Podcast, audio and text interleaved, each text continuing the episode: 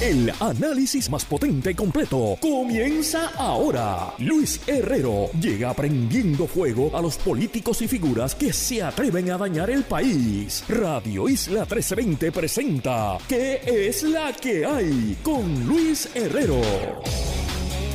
Muy buenas tardes. Bienvenidos y bienvenidas a ¿Qué es la que hay? Con Luis Herrero por Radio Isla 1320. Hoy lunes 2 de octubre de 2023. Ya huele a Halloween. Happy Halloween.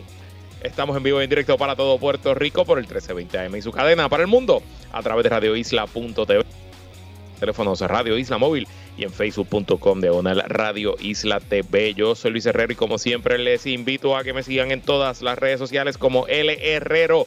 Y recuerda que este programa lo puedes escuchar en su formato podcast. Búscalo como qué es la que hay en tu aplicación de podcast favorita para que me escuches cuando a ti te dé la gana y que es la que hay de que vamos a hablar hoy día 585 de la invasión rusa a Ucrania.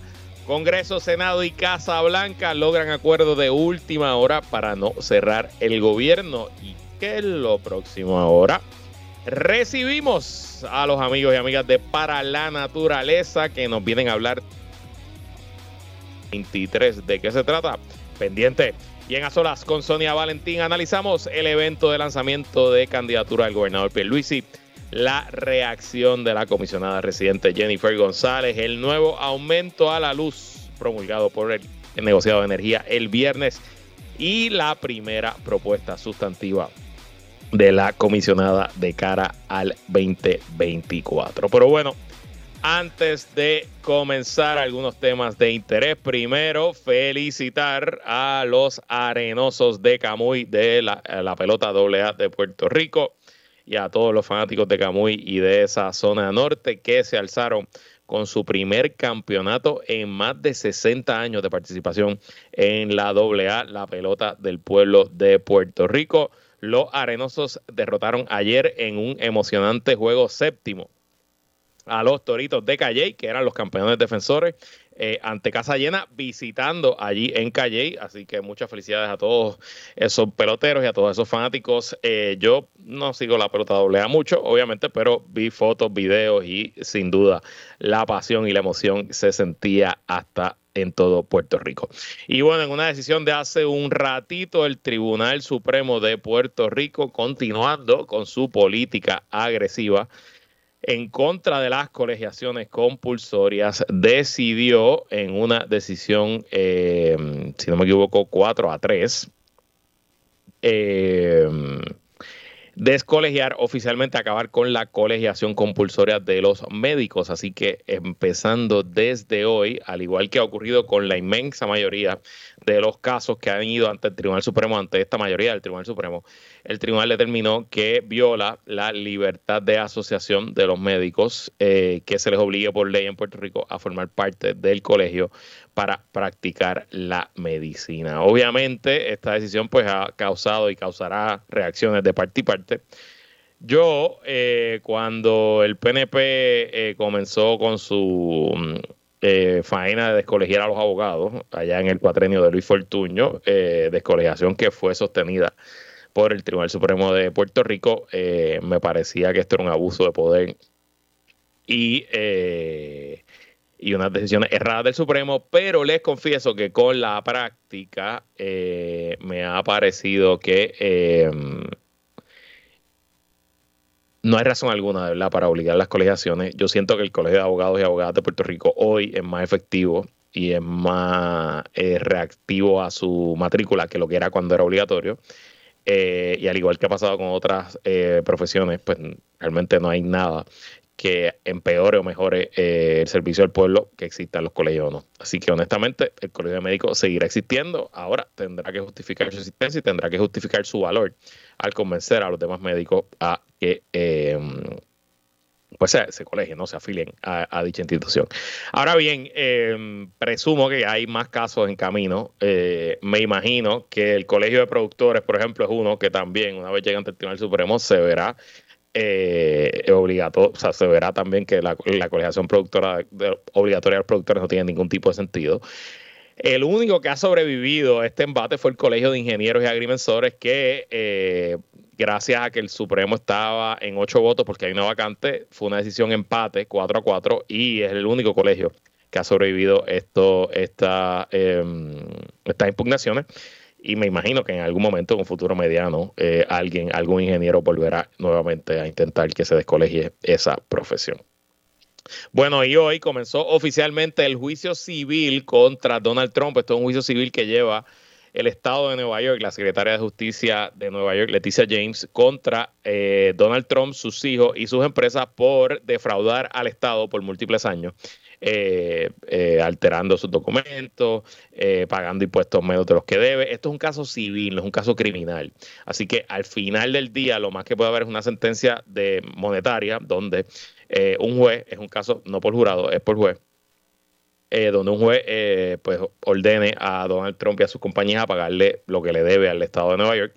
Y también el caso puede culminar en que se ordene la, em, la, disolución, que se básicamente se cierren las corporaciones de, Donald Trump en Nueva York y que incluso se le prohíba a él y a sus hijos hacer negocio en Nueva York, crear nuevas corporaciones. Eh, sí, ya hay fotos por ahí circulando. Trump estuvo hoy allí en el juicio, sentado en el banquillo. De nuevo, esto es un juicio, un juicio civil, no es un juicio criminal. Eso será el año que viene y el año después. Pero eh, oficialmente podemos decir que el largo camino ante los tribunales que enfrentará Donald Trump por los próximos 12, 18, 24 meses acaba de comenzar. Entonces, como les dije en el menú de la entrada, el análisis de lo que hizo ayer Luis y lo que hizo el PNP lo voy a dejar para luego de la pausa con señor Valentín pero les quiero traer un análisis de algo que me pasó el, el sábado en la noche, eh, que yo creo un poco que nos da eh, una idea de por dónde está el país. No necesariamente el PNP, pero por dónde anda el país. El sábado en la noche yo fui con mi esposa al concierto de Giselle en el Coca-Cola Music Hall. Eh, fue un regalo. A mí me encanta Giselle, es mi merenguera favorita de esa época, de cuando el merengue era lo número uno en Puerto Rico. Y mi esposa me regaló las taquillas de, mi cumpleaños. Así que fuimos el sábado, fue nuestra primera salida, yo creo, desde que nació la niña así de, hasta tarde. Em, y llegamos al Coca-Cola Music Hall, eso estaba abarrotado, estaba súper lleno. El concierto fue buenísimo, por cierto, Giselle, te votaste si estás escuchando. Em, y entonces, en uno de los momentos del concierto, hay una canción de Giselle que es de las más nuevas, yo no me la sé, yo creo que reciente, que se llama Te Amo Idiota. Y esa es una canción que ella sacó durante la pandemia, yo recuerdo haber visto el video ella le pidió a personalidades de, la farándula, de la música, mujeres todas. Eh, por cierto, Giselle hizo el concierto con una banda completamente de mujeres, que eso estuvo brutal también. Yo nunca había visto un, conjunto, todos los vientos mujeres, la tambora, la percusión, todas mujeres, eso estuvo brutal. Anyway. Pues esa canción de Te amo idiota, eh, pues ella le pidió, como estábamos todos encerrados, a sus amigas que le enviaran videos caseros grabados en la casa bailando y cantando la canción. Y pues ahí participó que si Melina León, que si Alexandra Fuentes, que si eh, Daniela Doro, etcétera, varias, varias personalidades, incluyendo a la comisionada reciente Jennifer González. Y cuando salió la imagen de Jennifer González en el video, en pantalla, ya no estaba allí, pues tengo que decirle que eso se quería caer allí. En el Coca-Cola Music Hall fue la más aplaudida eh, después de Giselle. Y eh, pues un poco nos da una idea de por dónde está la, la popularidad de Jennifer González vis a vis otros políticos y políticas. Claro, claro. Yo no sé cuánta gente que fue al concierto de Giselle el sábado va a votar en la primaria del PNP. Les puedo decir que yo no voy a votar en la primaria del PNP. Eh, así que obviamente el gobernador no se va a enfrentar. Si el gobernador se fuera a enfrentar en una elección general contra Jennifer González, el gobernador va a perder una pela asquerosa. Pero esto es una primaria dentro del PNP, así que habrá que ver cómo se lleva ese, ese desarrollo, pero les puedo decir, porque ahí estuve yo, que sin duda la más aplaudida en la noche fue Jennifer González.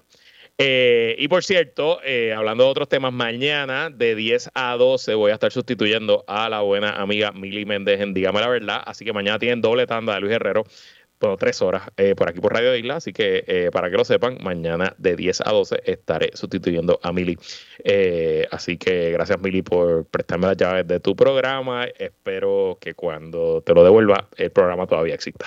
Bueno, vamos con el tema de todos los lunes, día 585 de la invasión rusa a Ucrania. No ha ocurrido mucho en la última semana en cuanto al frente militar, continúan los combates esencialmente en las dos zonas principales. Eh, eh, específicamente en las afueras de la ciudad de Bakhmut y obviamente en el estado, el oblast de Zaporizhzhia al sur de Ucrania. Eh, interesante, eh, durante el fin de semana, saben que Ucrania, lo hemos discutido aquí, ha venido eh, aumentando la capacidad y la frecuencia de sus ataques con drones en territorio ruso. De hecho, hay una historia del New York Times y un podcast del Daily de la semana pasada de cómo Ucrania pues, ha creado esencialmente una industria interna de drones, eh, porque obviamente eh, Ucrania no puede usar el armamento que le está dando Occidente para atacar terreno, territorio ruso, así que ellos han tenido que ideárselas, inventárselas para llegar pues a lugares eh, profundos lejos de la frontera, incluso como a Moscú, eh, entre otros sitios. Bueno, pues hubo un ataque este fin de semana en la ciudad de Sochi. Eh, Sochi es una ciudad resort que tiene Rusia. Está bastante, bastante alejado de Ucrania, que está en el Mar Negro y que es una ciudad pues donde los ricos y los oligarcas rusos y el propio Vladimir Putin tienen una residencia allí gigantesca pues pasan sus inviernos, sus veranos, ¿no? Es el, equivalente a una costa mediterránea o a una eh, una zona playera eh, en territorio ruso y hubo unos ataques a un, eh, a un campo y a un, a un campo de helicópteros, si no me equivoco, y a un parque aéreo. Y de nuevo, estamos hablando de casi 300 millas de la frontera con Ucrania. También, obviamente, ahora mismo lo que está todo el mundo esperando es que comience la época de lluvia, el otoño en Ucrania. Eh, trae lluvias eh, que hacen el terreno bien complicado para cualquier ejército, tanto para los que van eh, en defensa como los que van en ofensiva. Y probablemente eso debe ocurrir las próximas semanas y eso debe marcar el fin de la ofensiva ucraniana del verano y debe más o menos congelar las líneas. veremos cómo eso se desarrolla. En el frente económico no tengo noticias tampoco. En el frente diplomático también hubo noticias importantes porque, eh, ah, mira, me dicen aquí que los CPA también conservaron su colegiación compulsoria, así que fueron los CPA y los ingenieros. Eh, el sábado en la noche, eh, el viernes estuvimos hablando toda la semana sobre el cierre del gobierno federal. Bueno, pues el sábado en la noche, el eh, eh, em, el Congreso llegó a un acuerdo gracias a que los eh, el, presidente de la Cámara, Kevin McCarthy, negoció con los demócratas. Eh, y eh, así mismo es María del Mar. Voy a necesitar una fuente de agua mañana. Es que me dice aquí María del Mar por Twitter que necesitará una fuente de agua con todo lo que le toca hablar mañana. Si mañana tengo que hacer con Mili, tengo que grabar el podcast y después tengo que hacer el programa aquí. Bueno, anyway.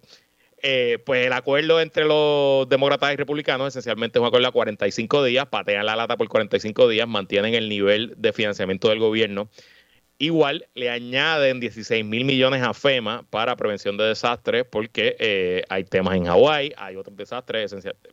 Están pasando desastres en todos los Estados Unidos.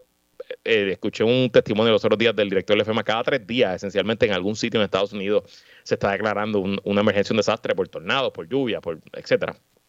Gran parte de esos desastres son atribuibles al cambio climático. Eh, así que le añadieron 16 mil millones a, FEMA, pero eh, lo que no añadieron en este nuevo proyecto de ley era unos 6 mil millones de dólares que el Senado había añadido de ayuda eh, monetaria a Ucrania. Esencialmente, el gobierno de Estados Unidos, la ayuda que le ha dado monetaria a Ucrania, acuérdense que Estados Unidos le ha dado un montón de ayuda a Ucrania y la gente, pues sobre todo los que son pro Rusia, que yo todavía no entiendo porque hay gente pro Rusia en, el Caribe y en Occidente, pero bueno, eh, parece que les gusta pagar el petróleo caro y les gustan los dictadores. Eh, bueno, pues eso es otro tema. Em, pero no toda la ayuda es cash, porque ustedes dicen, ah, le han dado 60 mil millones. Bueno, sí, le han dado 60 mil millones, pero eso incluye que le han mandado eh, qué sé yo cuántas millones de municiones que ya estaban hechas. No es que compraron municiones nuevas y se las enviaron. Son municiones que estaban ya en los almacenes del Departamento de la Defensa, igual con equipos, zombies, jeeps, este, equipo médico, flashlights, drones, etcétera. Pero hay parte del dinero que sí es cash, que se le da en parte para que Ucrania financie su gobierno, eh, pague a los primeros respondedores, a las emergencias médicas, etcétera, etcétera. Y esos 6 mil millones los había puesto el Senado y el Congreso, la Cámara específicamente, los quitó del proyecto. Y bueno, fue la última condición que puso Kevin McCarthy. Esencialmente los demócratas lograron todo lo que querían en su proyecto, excepto esos 6 mil millones para Ucrania adicionales que se dejaron a un lado. Eh, pero luego de que el presidente firmó el proyecto, tarde en la noche, luego de que se convirtió en ley y se aseguró que el gobierno va a, financiar, va a funcionar por los próximos 45 días, pues se reveló que hay un acuerdo aparte por el lado con Kevin McCarthy, presidente de la Cámara, para que la nueva ayuda monetaria a Ucrania se presente como un proyecto de ley aparte, independiente, y que ese proyecto debe ser aprobado en las próximas semanas. Así que a los amigos y amigas que están celebrando porque Putin quizás sea una victoria, bueno, pues no celebren tan rápido. Y segundo, nos dice el nivel de penetración que ha tenido la propaganda rusa, que esencialmente ha logrado que no todos, pero un buen número de republicanos, sobre todo los de la extrema derecha, sean enemigos de Ucrania y sean aliados de Vladimir Putin. Así que muy curioso y muy interesante, ¿no? Y, leía a Dave Troy, eh, un periodista que una de mis principales influencias en este tema durante el fin de semana, y él dice que Rusia tiene una ventaja sobre Estados Unidos, que es que en Estados Unidos los temas duran seis semanas y se gobierna en periodos de seis semanas. En Rusia eh, se puede gobernar en periodos a más largo plazo y el que el gobierno ruso pueda tener una perspectiva mucho más allá les da una ventaja sobre el, eh, el corre y el, eh, la inmediatez que plaga el sistema político norteamericano.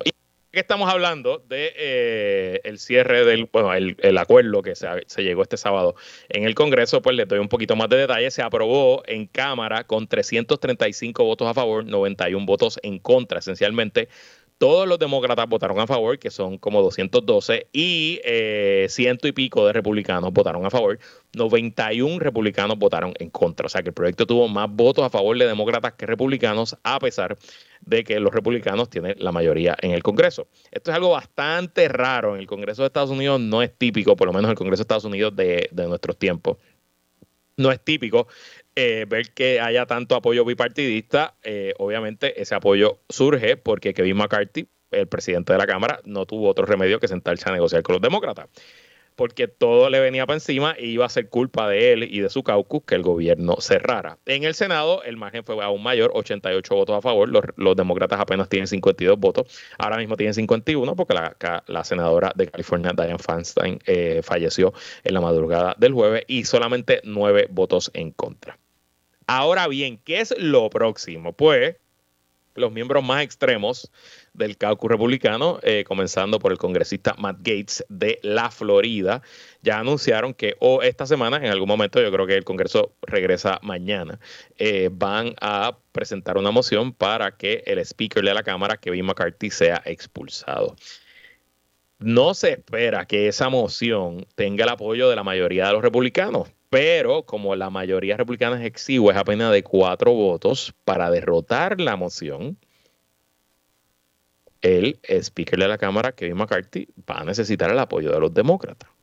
Así que el dilema ahora aquí es, ¿prestarán sus votos los demócratas para defender a un presidente de la Cámara Republicana que ha resultado ser un tremendo politiquero y que ha buscado hacerle daño al presidente Biden inventándose una patraña con una investigación de residenciamiento? ¿Qué negociarán los demócratas a cambio de su apoyo? ¿Qué concesiones buscarán eh, para adelantar su asunto? Obviamente, eh, a los y las puertorriqueñas, esta situación nos debe recordar la era del gobierno compartido a Nicolás Vila y el Senado de Kenneth McClinton, los famosos Pava Clinton, que seis senadores del PNP cruzaron línea para hacer mayoría con la delegación del Partido Popular y fue a través de esa alianza, ese acuerdo para derrotar a Pedro Rosselló y que no se convirtiera en presidente del Senado, que se pudo hacer algo ese cuatrenio, eh, se pudo confirmar a los jefes del gabinete, eh, a confirmar jueces y fiscales. Aún así, con esa alianza no se pudo confirmar, no se pudo nominar a ningún juez del Tribunal Supremo, no se pudo nominar a ningún contralor, o sea que tampoco es que fue perfecta pero sin duda tiempos muy interesantes se están viviendo en la política norteamericana. Y bueno, antes de ir a la pausa, tenemos en línea telefónica directamente de Para la Naturaleza, una de las principales, la principal organización ambientalista del país, a Julián Rosado, que nos viene a hablar de la iniciativa Siembra 2023. Bienvenida, Julián, ¿y qué es la que hay? Saludos, saludos a todos los radioescuchas eh, estamos, estamos muy emocionados por, por este evento que vamos a tener próximamente este, este fin de semana, el viernes eh, 6 y el sábado 7 de octubre, que hemos llamado La Siembra, donde vamos a estar entregando sobre 25 mil árboles nativos y endémicos. Brutal. Entonces, explícanos un poco, esta no es la primera vez que hacen la siembra, ¿de dónde surge la iniciativa, verdad? Y por qué es importante este tipo de iniciativas de, siembra, reforestación masiva. Mira, eh, luego nosotros eh, para naturaleza, desde hace muchos años, eh, realizaba unas ferias educativas en el mes del planeta Tierra durante el mes de abril. Cuando viene, ¿verdad?, todo este caos de la pandemia en el año 2020, pues igual que muchas otras cosas en el país, pues se paralizaron. Y pues comenzamos a pensar cómo, pues, cómo podíamos seguir llevando esfuerzos de reforestación y seguir, llevando, ¿verdad?, el, mensaje eh, de la educación ambiental a través de algún evento, pero con las debidas eh, medidas de seguridad. Así que en el año 2021 eh, retoma, es que surge este evento de, la siembra, donde establecimos cinco puntos en diferentes partes de la isla, donde las personas podían llegar hasta esos puntos, recoger arbolitos nativos eh, y luego entonces pues eh, sembrarlos en sus casas, en sus comunidades, en sus escuelas. Brutal. Eh, ¿Y qué tipo de árboles se van a ofrecer este fin de semana? ¿Verdad? ¿Qué, ¿Qué opción tengo? Y te pregunto también, ¿verdad? Si los voluntarios o el personal de para la naturaleza va a orientar qué tipo de árbol me debo llevar yo para mi casa, depende de mi suelo, donde yo vivo, etcétera. Claro que sí, mira, para nosotros ha sido bien importante desde, un principio el poder orientar a las personas qué especies de árboles son las más adecuadas para el área donde viven, porque a lo mejor la persona quiere llevarse, vamos a decir, un tamarindo, que es un árbol eh, considerable, puede llegar hasta 65 pies, pero vive en una zona urbana y su, su patio es pequeño. Así que, por ejemplo, eso sería un árbol que aunque es un árbol frutal, pues no recomendaríamos para, para espacios pequeños.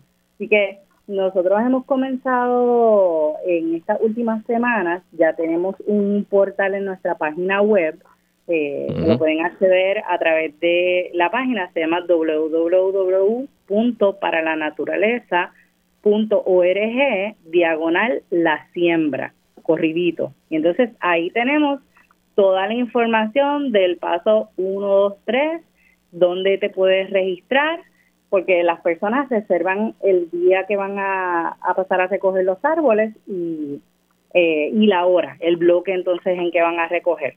Eh, los árboles, ya tenemos toda una lista con características eh, básicas de los árboles para que entonces las personas puedan irse orientando, pero más o menos, ¿verdad? A, grosso modo, eh, vamos a tener árboles, varias especies de árboles frutales como la cerola, el tamarindo, vamos a tener limón, eh, vamos a tener granada, eh, árboles, otros árboles, especies de árboles nativos como la higuera, manglebotón, vamos a tener roble nativo, ave amarillo, y así tenemos un, sinnúmero de, especies que van a estar distribuidas en seis puntos alrededor de la isla.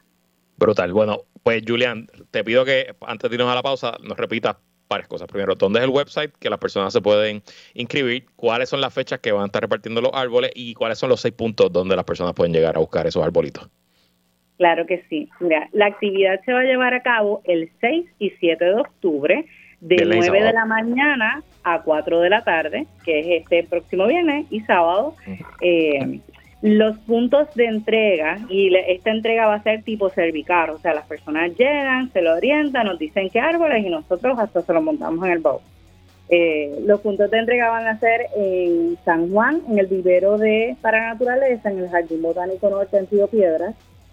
En Manatí vamos a tener un punto de entrega en la Reserva Natural de la Esperanza. En Ponce tenemos un punto de entrega en La Guancha. En Ceiba vamos a tener en Medio Mundo Idahuao, en el centro de visitantes. En Barranquitas, en el antiguo Club de Leones. Y en Mayagüez, para la gente del área oeste, eh, vamos a tener un punto en el Parque Isidoro García. Bueno, pues ahí lo tienen. Eh, anímense a reforestar a Puerto Rico junto a los amigos y amigas de Para la Naturaleza este fin de semana en el Siembra 2023. Julián Rosado, gracias por estar aquí. Muchas gracias por, por invitarme. Bueno, nosotros vamos a una pausa y regresamos con más en que es la que hay.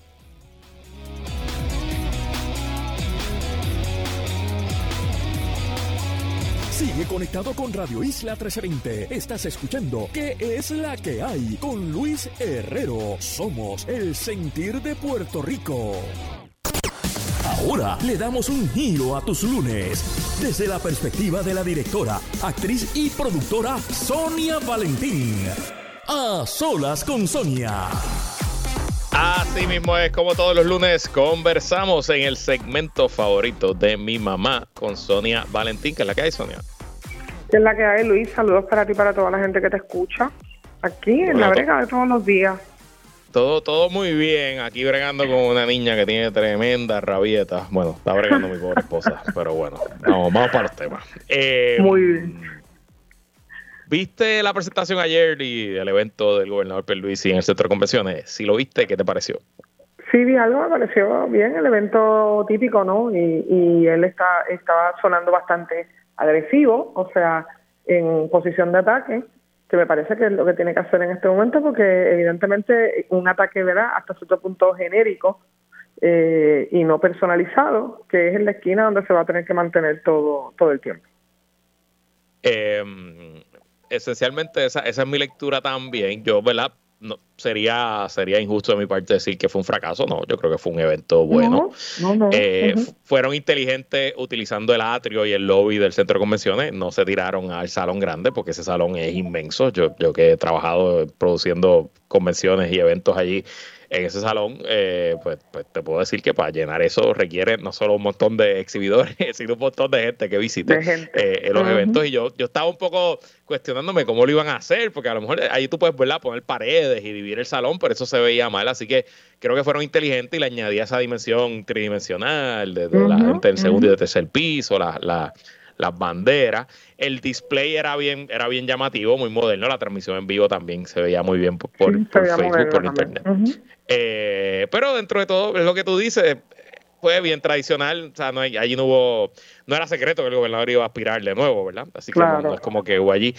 Me dejó esperando que no vi a Larry Selhammer siento que eso fue como que si el gobernador, el gobernador, obviamente, y, de eso te quiero preguntar ahora, él aprovechó para demostrarle al país, pero más importante al PNP, que todo el liderato está con él. Eh, tiene, pues, tiene todos los alcaldes, tiene la mayoría de los alcaldes, tiene todos los senadores, completamente a todos. Tiene a todos los representantes menos a Johnny Méndez. Eh, puso al alcalde de San Juan a hablar, que es muy importante, alcalde de la capital, puso al alcalde de Camuy a hablar, presidente de la Federación de Alcaldes. Eh, pero como que le faltó algún elemento sorpresa. No sé, no sé qué te pareció. Eh, sí, sí, los elementos sorpresa, últimamente La, la, creatividad con los elementos sorpresa en este tipo de actividades está como escasa. Eh, me parece muy importante que haya puesto a hablar al alcalde de San Juan, eh, quien hoy me envían fotos y transitan fotos por ahí de populares con el alcalde de San Juan. Así que me parece que es bien interesante, una muy buena movida, porque es un alcalde que, bueno, dentro de todo, aparentara, ¿verdad? Por esas fotos que está trabajando por ambos sectores y por todos los sectores en San Juan, en caso de que lo están apoyando un grupo de populares ahí directamente. Eh, así que, y me parece que eso pone la cosa un poco más complicada y me, me quedo en San Juan porque me parece que es ahí un poco una ficha para, para mantener un volumen de votantes y alejarse un poco de lo que va a ser eh, Victoria Ciudadana. Sí, y yo te puedo confirmar, eh, conociendo bien a mi gente y a mi partido en San Juan, eh, que son unos cuantos. No, no, te puedo cuantificar el total, pero no me extrañaría que el 15 o el 20% de los empleados de confianza del alcalde sean populares de hecho, y que sean empleados con responsabilidades y, con, y que dirigen departamentos y que hacen cosas en el municipio. Y también te puedo confirmar que hay líderes de barrio en San Juan del Partido Popular que tienen hoy más acceso a la alcaldía de San Juan que tenían bajo Carmen Yurín.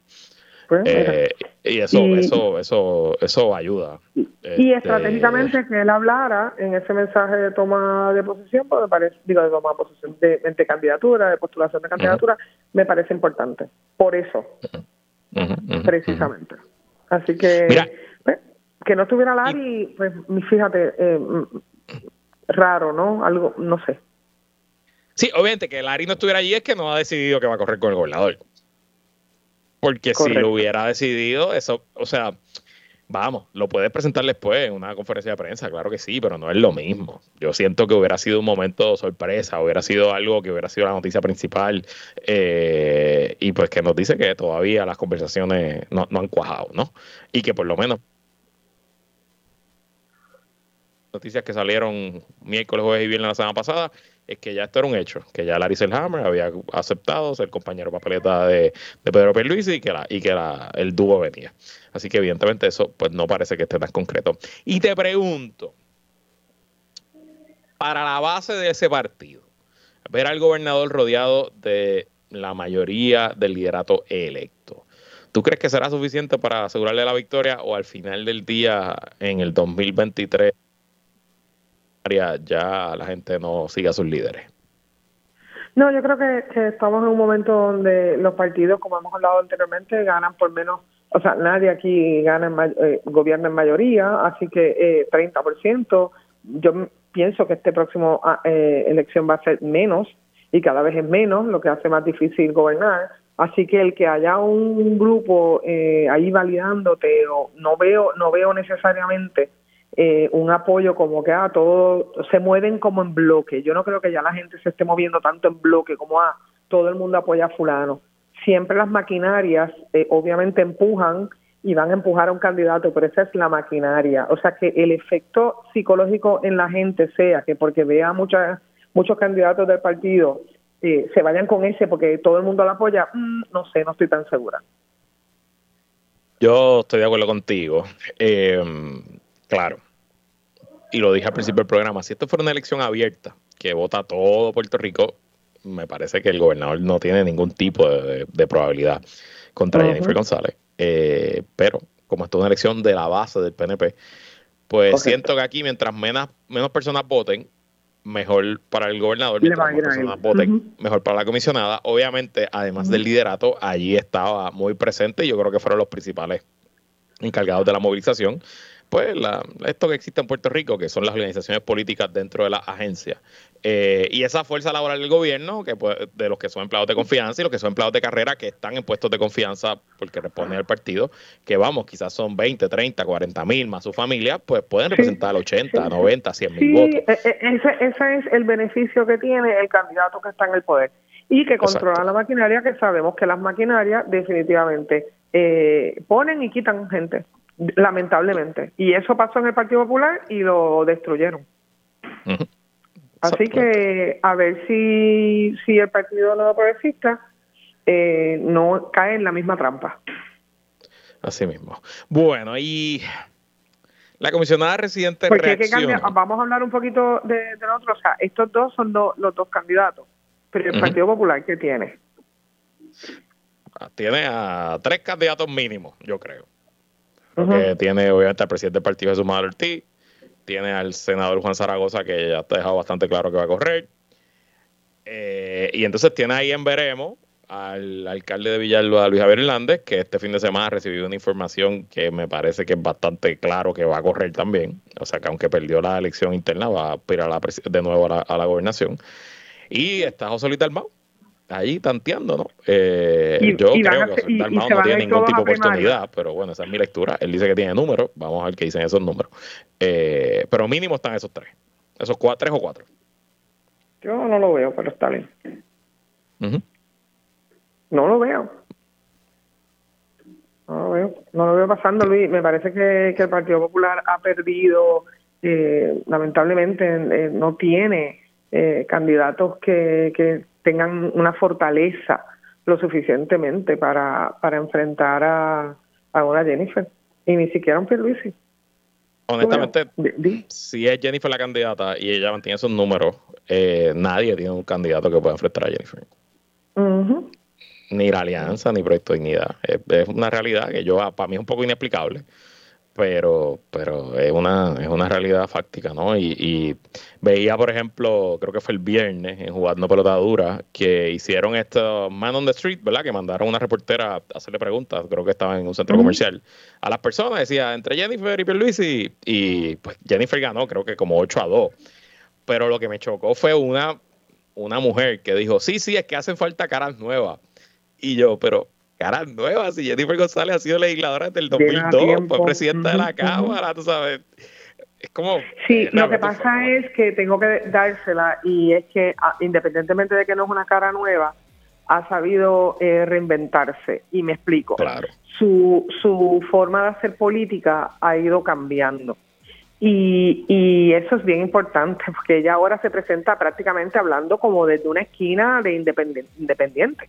O sea, de una esquina donde, donde y, y con una cercanía muy distinta a lo que hacen los demás, ¿no? ¿Sabes? Tú tienes, por ejemplo, eh, lamentablemente eh, Jesús Manuel pareciera que siempre está enojado, eh, tienes otra, otras personas que allí para, para combatir la, las sutilezas que ella tiene del lenguaje, lo, lo, pues, lo amena que es, digamos, en el, en el mundo del teatro le diría lo buena actriz. O sea, eh, es complicado y yo no, no, no lo veo y lo veo complicado para Pierluisi también. O sea, y verdad no estoy ni a favor de uno ni del otro ni, ni me importa ninguno pero pero la realidad es que, que si lo miramos objetivamente el que lo esté pensando el que vaya a correr tiene que pensar en una campaña creativa importante de cómo atacar esta esta proximidad esta cercanía eh, esta amiga cool eh, que de alguna manera se ha colado por allí entre todo el mundo, que la bulean, que le tiran, que la, agreden y que pareciera que es de chicle y nada le, le, molesta. Eh, complicado, complicado para que Luisi en su propio partido. Complicadísimo. Pero de hecho, de lo complicado que es, vamos a hablar cuando regresemos, porque la comisionada residente reaccionó ayer y quiero tu perspectiva de esa movida que hizo eh, horas después de que el gobernador terminara su evento. Así que no se vaya nadie, que seguimos analizando las noticias junto a Sonia Valentín, que es la que hay. Sigue conectado con Radio Isla 1320. Estás escuchando ¿Qué es la que hay? Con Luis Herrero. Somos el sentir de Puerto Rico. Seguimos con el análisis en Radio Isla 1320. ¿Qué es la que hay? Con Luis Herrero. Regresamos y seguimos conversando como todos los lunes con Sonia Valentín. Bueno, Sonia. Eh, la comisionada residente reaccionó al mensaje del gobernador, pero no reaccionó con un mensaje político. Ella aprovechó unas horitas más tarde, yo creo que fue como a las 3 de la tarde, para ir a sus redes sociales y bueno, pues hacer lo que todos los padres y madres que esperamos un hijo hacemos en la época moderna, el famoso gender reveal. Eh, te puedo contar por experiencia propia que ya no hay que esperar a un sonograma. Ya desde las 10 semanas uno puede saber el sexo de, un niño en la barriga porque a la mamá le hacen unas pruebas genéticas por sangre. Pruebas genéticas, ¿verdad? Se hacen para ver si viene pues con alguna posibilidad de alguna enfermedad genética, síndrome de Down, etcétera. Y también te dan el sexo. Así que no hay que esperar ya mucho. Eh, estoy seguro por el timeline más o menos que ella ya sabía el sexo de su niño. Así que ella evidentemente decidió hacer esto ayer. ¿Qué te parece? Digo, no sé si estás de acuerdo con esa premisa. Y segundo, si es así, ¿qué te parece eh, esta, bueno, no esta primera, quizás esta segunda eh, instancia en que su embarazo entra como parte de la estrategia política? Eh, espectacular. O me parece que, eh, ¿verdad? En términos generales y, y para una para la campaña, para los efectos, para lo que ella está, ¿verdad? es lo que está haciendo su trabajo, que es estar en campaña eh, eh, fue una respuesta contundente nuevamente, eh, con la que todo el mundo puede relacionarse, con la que todo el mundo toma postura de dulzura. Los más duros, que son los comentaristas políticos, pues dirán, ah, mira, lo hizo en ese momento para, para contrarrestar a, a Pierluisi. Bueno, pues sí, ¿y qué? Eh, eso no desvalida un momento bonito para una mamá, ni tampoco ni para un papá. Así que lo, lo hace eh, estratégicamente bien ubicado. Eh, no creo que la gente le importe mucho que si era para contrarrestar a Pierluisi o no. Yo creo que la gente realmente pues está se vive el momento de mira, eh, supimos que es una nena y un nene. O sea, que es una Wonder Woman y un Capitán América. Imagínate tú. Imagínate Mira, y de hecho, te digo, estoy aquí en la página de Facebook. Eh, tener otros trillizos. En la página de Facebook, la publicación que fue a las 4.29, eh, tiene ahora mismo 29 mil reacciones. de 14 mil son love, 14 mil son like, 872 son care. Y tiene 2.700 compartidos. Pues, eh, esos son números gigantes. O sea, yo, te puedo decir que por mi experiencia, no hay una sola persona que sea puertorriqueño, no importa si vive en Puerto Rico o en la diáspora, que no, haya, no le haya salido ese post en su timeline, en su Facebook, hoy, eh, entre ayer y hoy. Te lo garantizo. o sea, solo han visto millones y millones de personas. Volvemos a lo mismo. Eh, se está, ok, las campañas últimamente, lamentablemente, no es que yo prefiera que sean así, ni es mi gusto. Yo creo que la política es seria, yo creo que la política es, el destino de un país y, y, uno debe tomarlo con una perspectiva de, ¿verdad? de una profundidad distinta, pero eso soy yo. Sin embargo, yo como, mm, esa es mi versión de, de yo como, como ciudadana mi versión de comunicadora te dice que lo están haciendo todo correcto, porque las campañas políticas últimamente tratan solamente de emociones, de cuán de, crear ese momento emocionante, de crear eh, estos personajes eh, que son más que no importa si saben de economía, no importa si te va a ayudar con tus problemas, no importa si sabe eh, eh, qué destino es el mejor para el país, si lo puede regir o no lo puede regir, si puede hacerlo o no puede hacerlo. No, lo importante es que sepa bailar, que sea un buen papá o una buena mamá, que sea cercano, que son todas estas consideraciones que debería no ser así, si tú me preguntas a mí la ciudadana, pero esa es, eso es la orden del día. Por lo tanto, quien mueva esas pasiones, sean cuales sean, y, y volvemos a lo mismo, el, el amor puede ser tan fuerte como el odio. O sea, y hay gente que dice, ah, yo, ella me cae bien, pero, pero te emociona, te, te provoca algo. El que no te provoca nada es cero. Entonces, porque necesitamos la emoción, ya sea negativa o positiva, que genera una opinión, genera un comentario. Entonces, imagínate cómo lo está haciendo. Pues lo está haciendo espectacular en términos de comunicaciones. Eh, para, este, para esta época. Yo no te digo, yo no te digo que yo no sé si va a ser una buena gobernadora o no, yo no sé.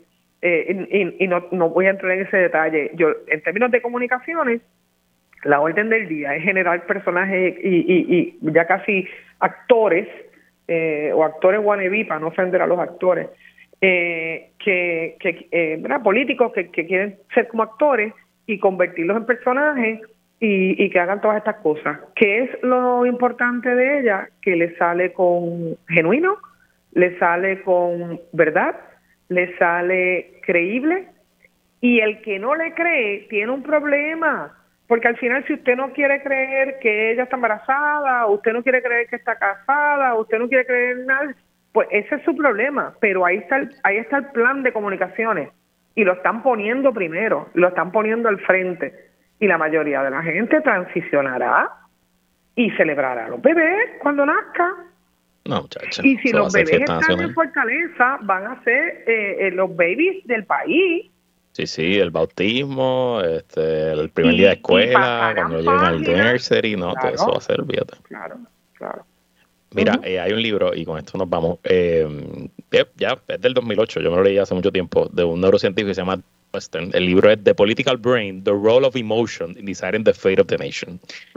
Y usualmente, eh, en la falacia que caen la mayoría de los analistas políticos que nunca han corrido campañas políticas, porque la inmensa mayoría de los analistas políticos en Puerto Rico y en Estados Unidos nunca han hecho nada de campaña política, es que piensan que el elector es un ente, un ser, un ser racional, que se sienta a leer y a comparar propuestas.